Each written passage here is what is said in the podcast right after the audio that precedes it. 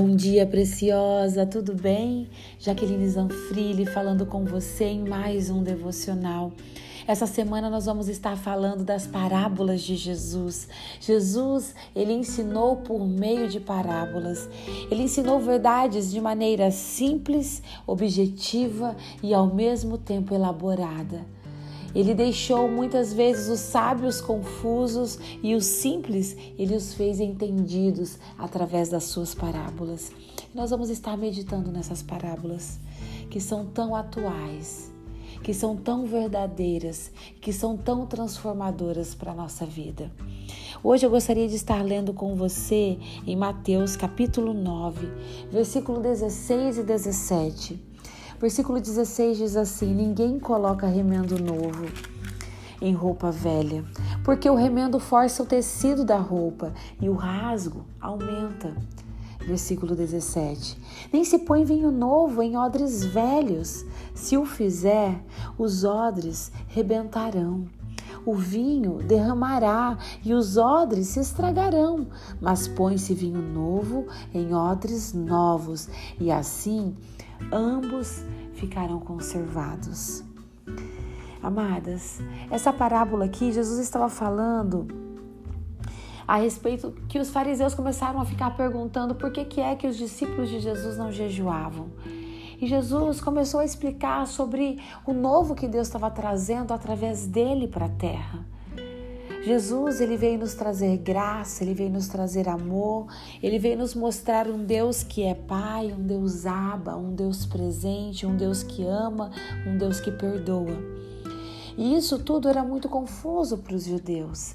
E eles ficavam duvidando da veracidade das palavras de Jesus e achavam que aqueles discípulos não se, não se adequavam ao que eles esperavam de mensageiros da palavra. Porque Jesus ele usa pessoas simples Jesus ele, ele usa as coisas loucas deste mundo para confundir as sábias. Foi assim desde o início. Jesus ele não pegou homens letrados, ele pegou pescadores simples. Ele pegou, ele chamou cobradores de impostos, ele chamou pessoas que talvez a sociedade excluía. Jesus os abraçou, os amou e entregou uma mensagem poderosa para que esses doze discípulos espalhassem ela pelo mundo todo porque isso mostra o que é graça.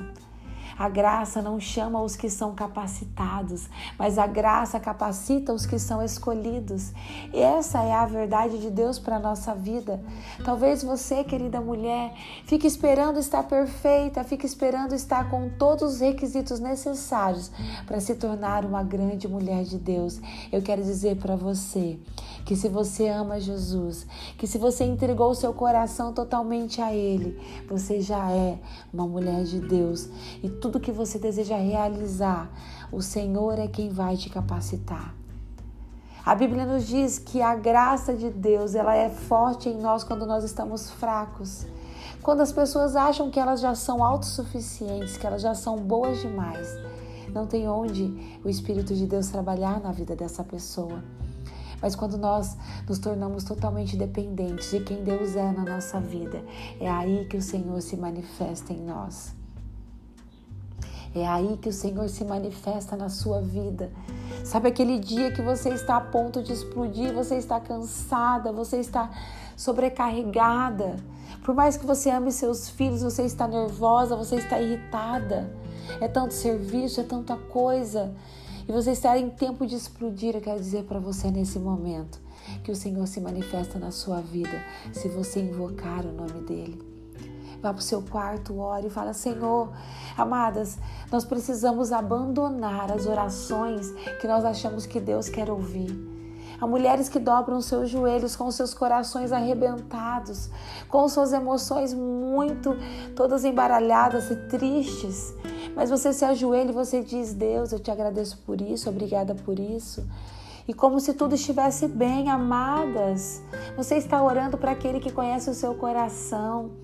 Quando você ora ao seu Pai, você está orando com aquele que conhece todas as suas emoções. Rasgue o seu coração diante de Deus. Ao invés de você rasgar o seu coração para manicure, para pedicure, para vizinha, para mulher que nada tem para te oferecer, rasgue os seus, os, seus, os seus lamentos diante do Senhor. Eu não estou dizendo que você não tem que ter alguém com quem você abre o seu coração, porque isso também traz cura. Você precisa ter alguém que você confie, que seja uma mulher de valores e princípios do céu. E essa mulher ela vai te ajudar. Ela vai abrir um caminho para você, um caminho de perdão, um caminho de cura, um caminho que te leva até Jesus. Mas o que eu estou dizendo aqui é que muitas vezes, amadas, nós abrimos o nosso coração para pessoas que não podem resolver os nossos problemas. E quando nós estamos diante do Deus vivo, aquele que tudo pode, ao invés de nós abrirmos o nosso coração, nós fechamos o nosso coração. Na próxima vez que você for orar, você dobre os seus joelhos e você seja sincera com o seu Pai.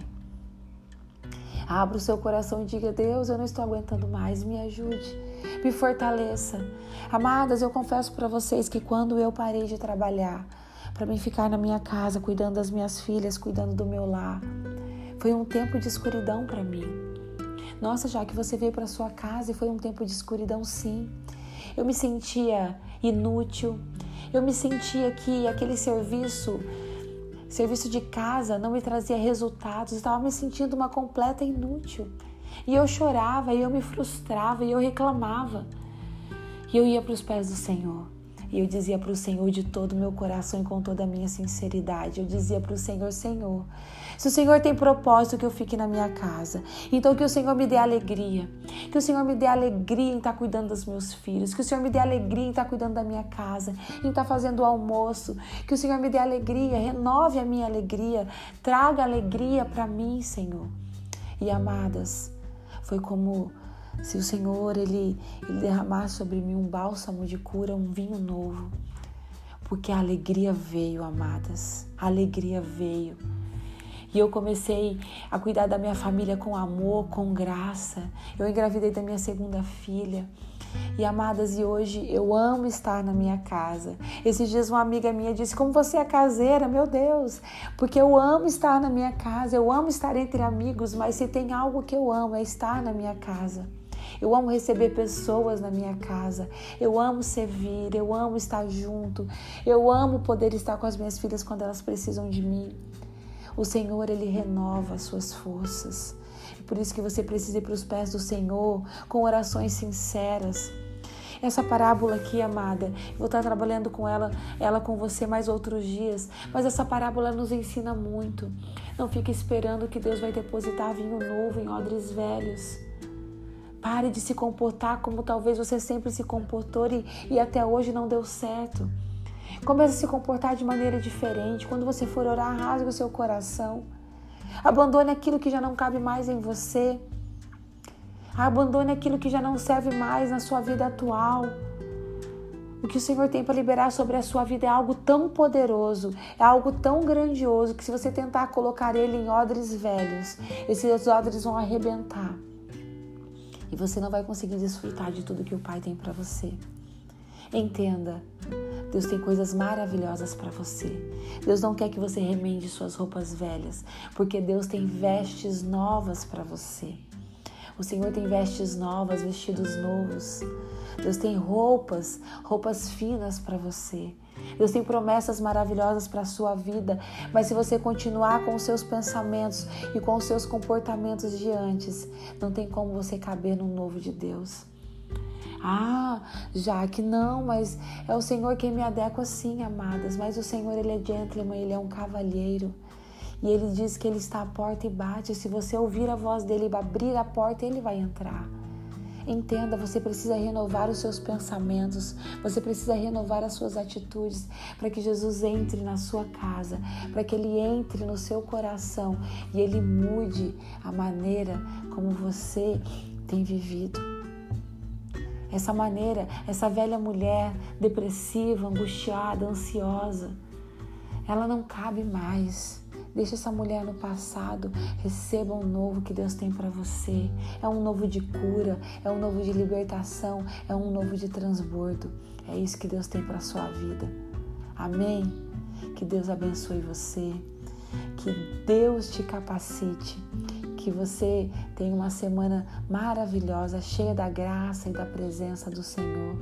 Um beijo no seu coração e a gente se vê amanhã.